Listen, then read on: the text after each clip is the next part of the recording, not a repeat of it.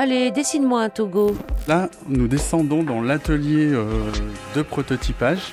Vous ne pouvez pas aller expliquer ce qui est à l'origine d'un dessin et de l'idée qui était derrière ce dessin. Il y a un mystère.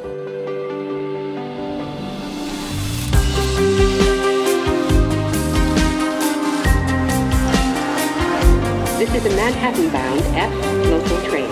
The next stop is Carroll Street. Bien arrivé à New York, c'est ma ville préférée et idéale pour prendre de la hauteur avec le Togo. Ici, comme à Los Angeles, les Américains sont fans de design français, de musique yéyé, bref, de French Touch. À Brooklyn se trouve le Pratt Institute. C'est l'une des meilleures écoles de design du monde. Est-ce que le Togo est un objet d'étude pour ses futurs designers? Une inspiration Hello, Bonjour, je cherche l'entrée du Design Center. Oh, yes, yes, uh, Design Center. Ah oui, le Design Center. Vous allez tout droit ici, puis à droite et jusqu'au bout. Ce sera le dernier bâtiment sur votre droite. You're welcome. Bye. Au revoir. Je traverse le jardin du campus. Il est très vert, avec des sculptures en métal et le temps est printanier. Les étudiants grignotent ou papotent sur les bancs. Je vais vous présenter Anita Kune. C'est la doyenne de la Pratt Institute School of Design. J'ai aussi contacté Chen Chen, un ancien élève du Pratt devenu designer. Hello, Bonjour, I'm already. Anita. Anita, enchantée. And you are Chen Chen? Oui, c'est ça, je suis Chen. On discutait là, dans le couloir, à bâton rompu avec Anita et Chen, quand soudain une prof de design s'est mêlée à la conversation. Elle s'appelle Cheryl Kazak et elle est dingo du Togo. Alors allons-y, on va monter par ici. Venez.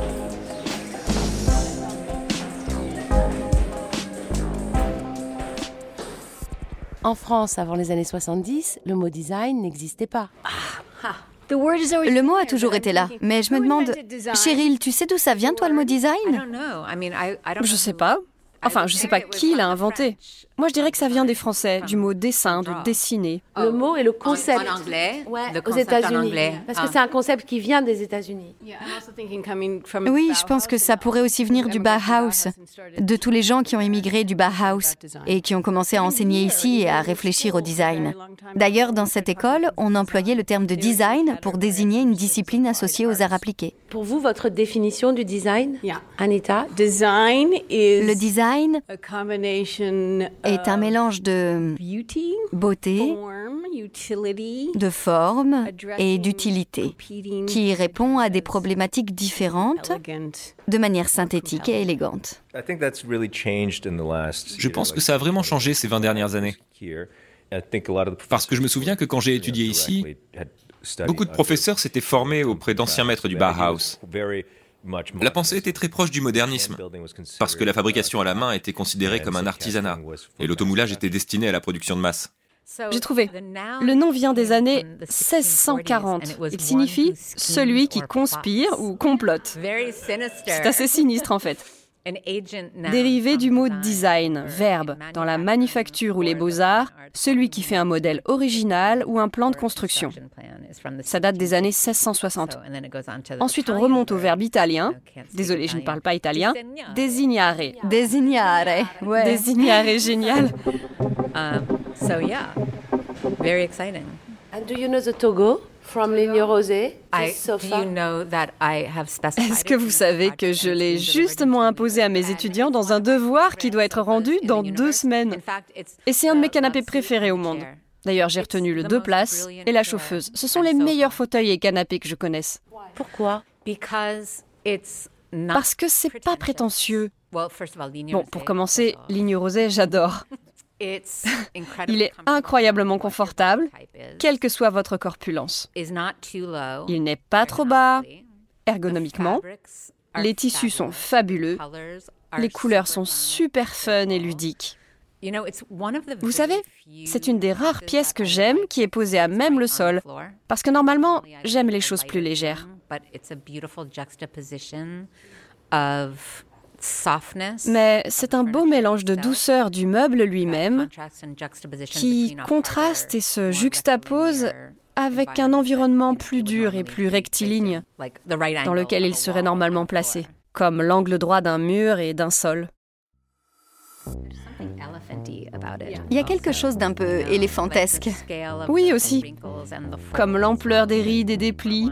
Il y en a des plus profonds et des plus légers. Et bizarrement, il vous demande de l'approcher. Il ne vous dit pas d'aller voir ailleurs. Vous voyez ce que je veux dire? Pour moi, il y a aussi quelque chose de secret dans les plis. Oui, c'est un système très simple qui a un sens très cohérent entre les pièces. Mais c'est tellement différent d'une pièce à l'autre, la façon dont le pli crée le contour. C'est vraiment intéressant. Michel Ducarrois a designé le Togo comme une sorte de révolution en France. Il y avait les événements de mai 68. les, les Françaises. c'est juste très français. Oui, parce que the French have balls. Les Français ont des couilles. oui. Les Français sont courageux. Mais, yeah, yeah, yeah. And the French are the best protesters. Et les Français sont ceux qui protestent le plus. Il y a quelque chose de typiquement français à vouloir faire bouger les lignes de cette manière. Peut-être que c'est lié à l'histoire du pays qui est beaucoup plus longue que celle des États-Unis. Un pays si jeune et qui n'en est pas encore là. Et puis aussi, bon, ça devient très politique tout ça. Vous pensez qu'un canapé peut être politique? Vraiment, yeah. Oui, oui, oui, oui.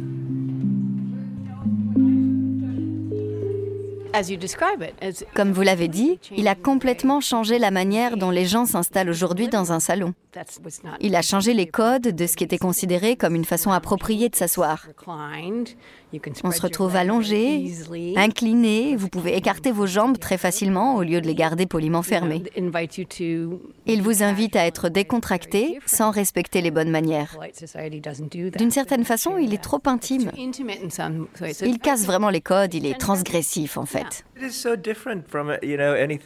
est tellement différent de tout le reste. Quand vous voyez son image, sa silhouette est instantanément imprimée dans votre tête. C'est assez marrant parce que quand j'en ai touché un pour la première fois, j'ai fini par réaliser Oh, mais en fait, il n'y a rien à l'intérieur. C'est juste un morceau de mousse avec une housse.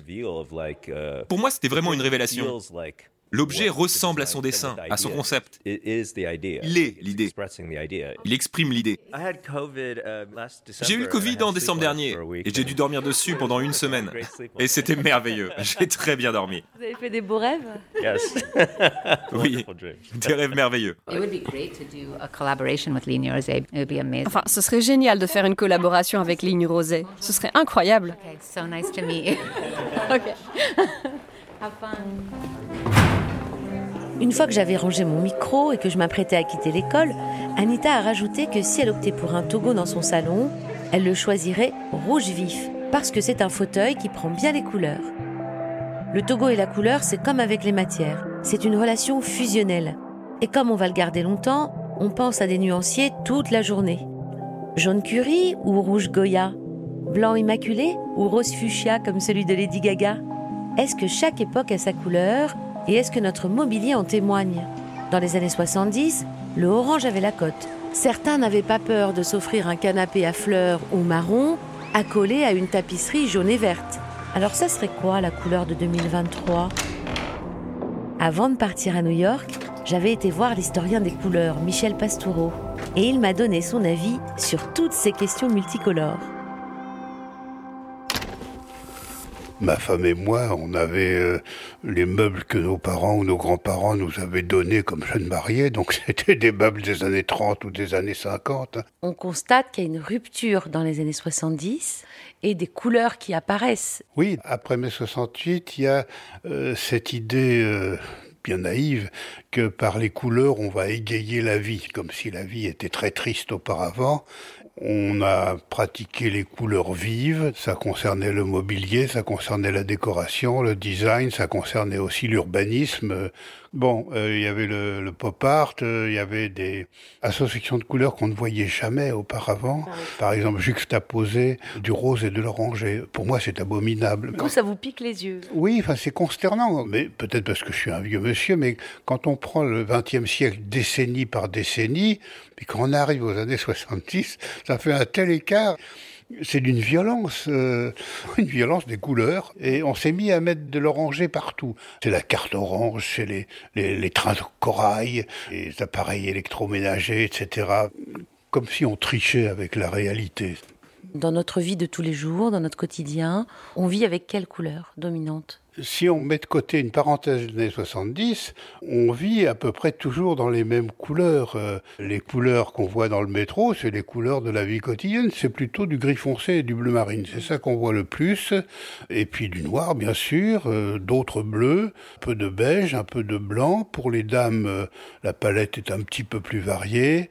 Et quand on entre dans les appartements, des meubles de couleur relativement neutre, euh, couleur bois, des tissus écrus euh, naturels, euh, et puis des touches de couleurs plus vives, mais des touches. Est-ce qu'il y a eu, Michel Pastoureau, comme dans les années 70, une décennie comme ça dans l'histoire où c'était euh, la folie des couleurs? Ce que je connais le mieux, c'est la grande révolution vestimentaire et chromatique qui a suivi la grande peste du milieu du XIVe siècle.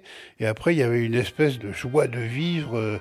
Euh, ouf, des vêtements aux formes euh, extravagantes, déchiquetés, beaucoup de rayures, beaucoup de damier, un peu harlequin, du rose et de l'oranger par exemple.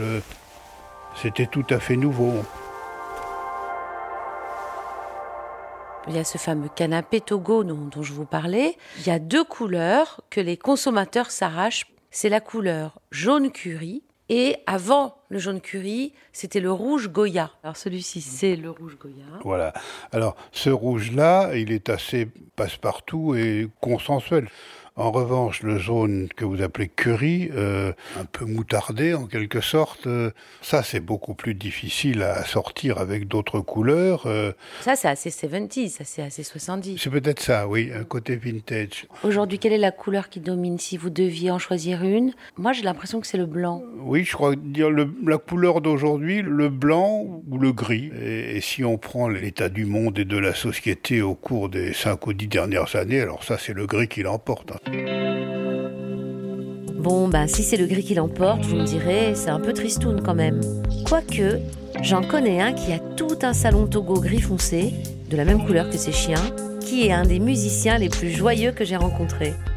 Son nom, c'est Matt Sorum, et c'est l'ex-batteur du groupe Guns N' Roses. Je vous l'avais dit, la poursuite du Togo, c'est une aventure et elle n'est pas terminée.